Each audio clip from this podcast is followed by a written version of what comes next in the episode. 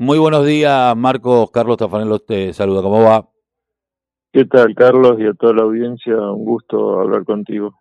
Eh, Marco, bueno, vos sabés que cuando eh, leía la noticia de la producción de alimentos deshidratados, me acordaba de que en el 2001 y la Universidad Nacional de Quilmes haciendo la super sopa, ¿no?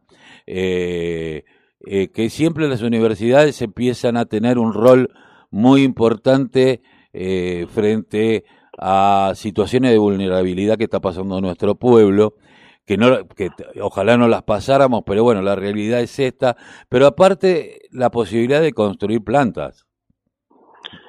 Sí, eh, este es un proyecto que se pensó en el Consejo Social de la universidad sobre cuando fueron las inundaciones en 2013 en La Plata, que, que se vio la carencia de tener un producto así para repartir en los barrios más carenciados y en donde habían sido afectados, no solo los carenciados, sino donde se había sido afectado por la inundación.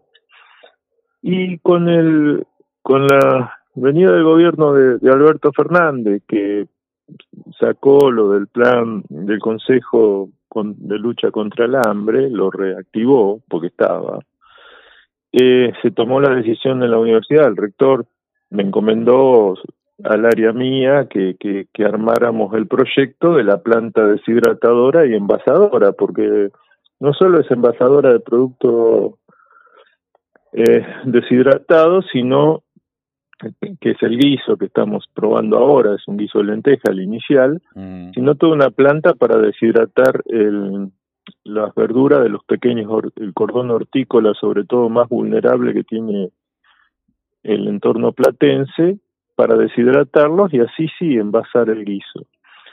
Hoy por hoy estamos ya con el envasado, todavía la, parte de deshidratado se está terminando de montar, ya se compró todo el equipamiento, pero está en montaje, pero sí está funcionando, estamos haciendo pruebas con un guiso que, que a diferencia de, de lo de la UNCI, estamos pensando en una reacción que sea para que la gente la pueda llevar a su casa. Estamos pensando en una reacción para cinco personas, medio kilo de deshidratado, que pueda la gente hacerlo en su casa y volver, a retornar a comer en su casa junto a la familia. Esa es un poco la idea nuestra.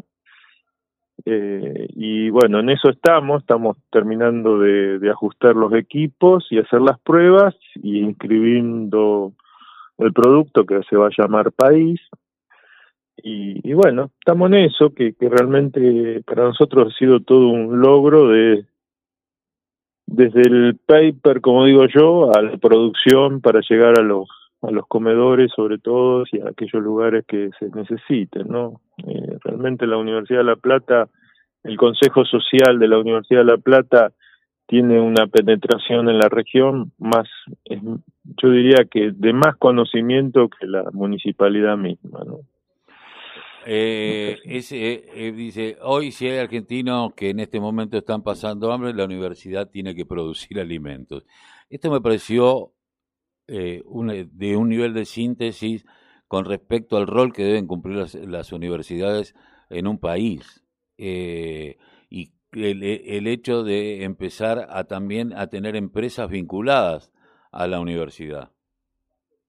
Sí, yo creo que es lo que le está faltando a la Universidad Argentina, es que somos muy buenos investigadores, muy buenos docentes, formadores de recursos humanos, pero falta la, la vinculación de hacer cosas que impacten en la región, devolverle a la región lo que la el pueblo pone en las universidades, yo creo que esa es, es una asignatura pendiente que con estas cosas se empieza a encaminar.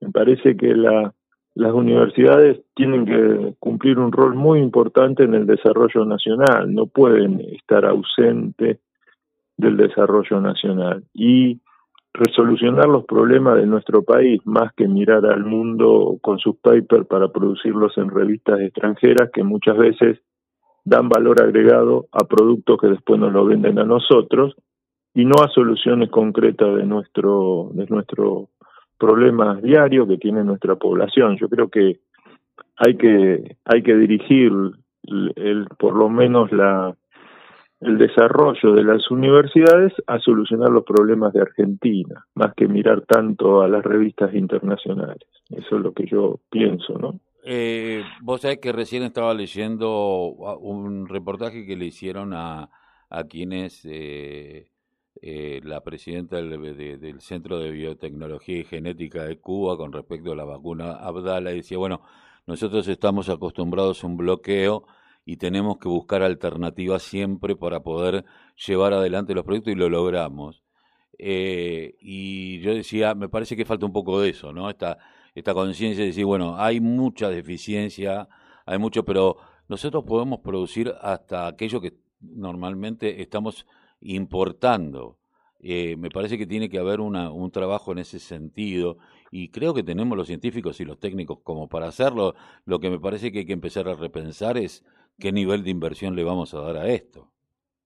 Sí, y a, y a sobre todo a reconocer cuando se hacen estas cosas que si bien no hay una publicación atrás, realmente las personas que han trabajado en esto tengan su reconocimiento, que hoy todavía no se tiene por trabajar. Yo lo he sufrido en mi, laboratorio de hacer cosas tecnológicas y no ser reconocida después a nivel científico.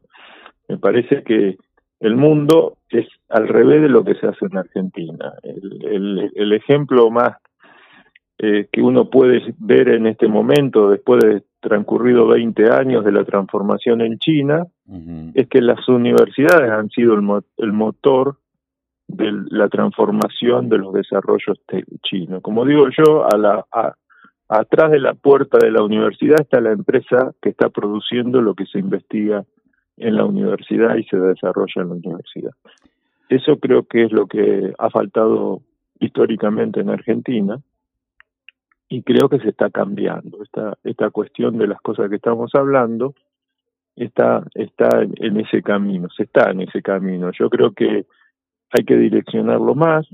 Eh, por ejemplo, fíjate con el tema de las vacunas, que se está tratando de desarrollar vacunas en nuestros centros, en nuestros institutos, mm.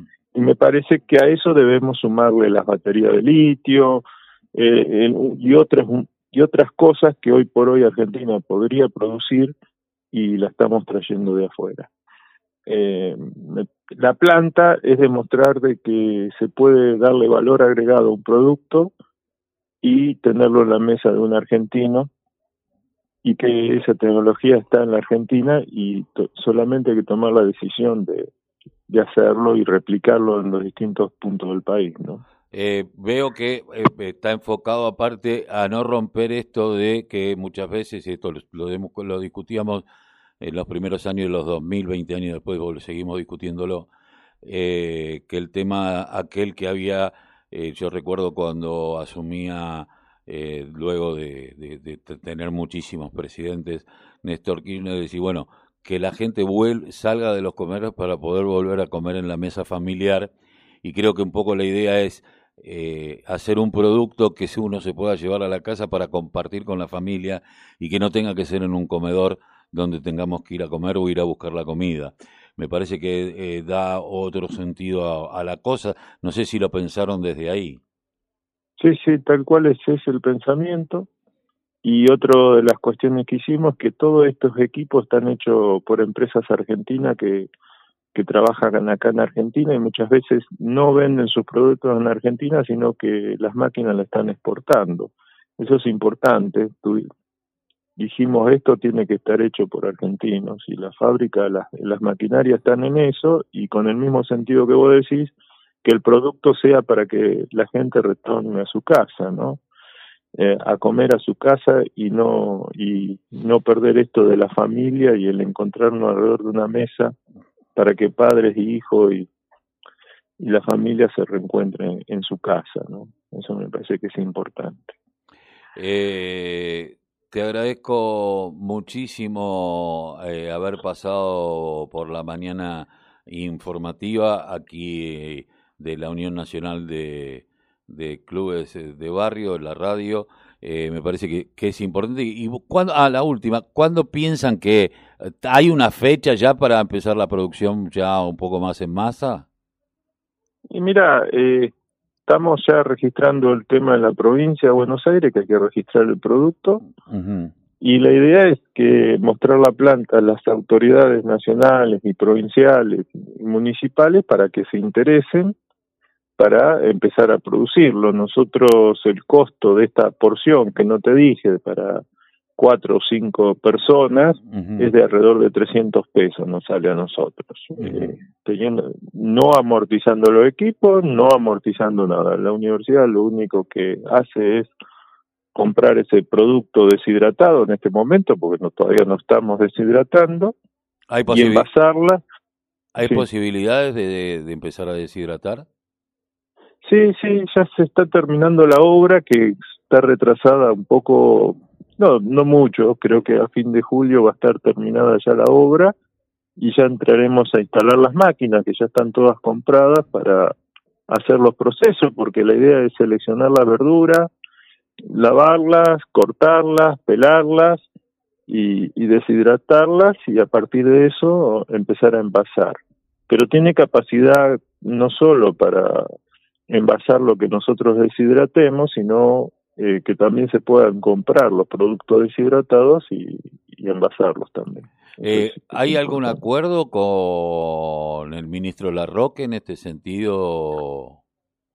Eh, no, todavía no, porque la idea ya se le ha se le ha avisado y estamos esperando que, que, bueno, coordinar agendas para que él visite la planta, igual que el ministro Arroyo, para que, vengan a visitarla y vean el potencial de la, de la planta, ¿no? Y ponerla a disposición de, tanto de nación como de provincia. Marcos, te agradezco mucho haber pasado por la mañana informativa aquí en la radio de la Unión Nacional de Clubes de Barrio. No, a ustedes y realmente el trabajo de los clubes que, que hacen que nuestros chicos puedan estar y, y tener una, una actividad en los clubes y, y no en otras cuestiones, me parece que es lo que hacen ustedes fundamental y, y como decía Perón, ¿no? Un chico en un club significa que está alejado de otras cosas. Me parece muy bien. Gracias. Un, abrazo.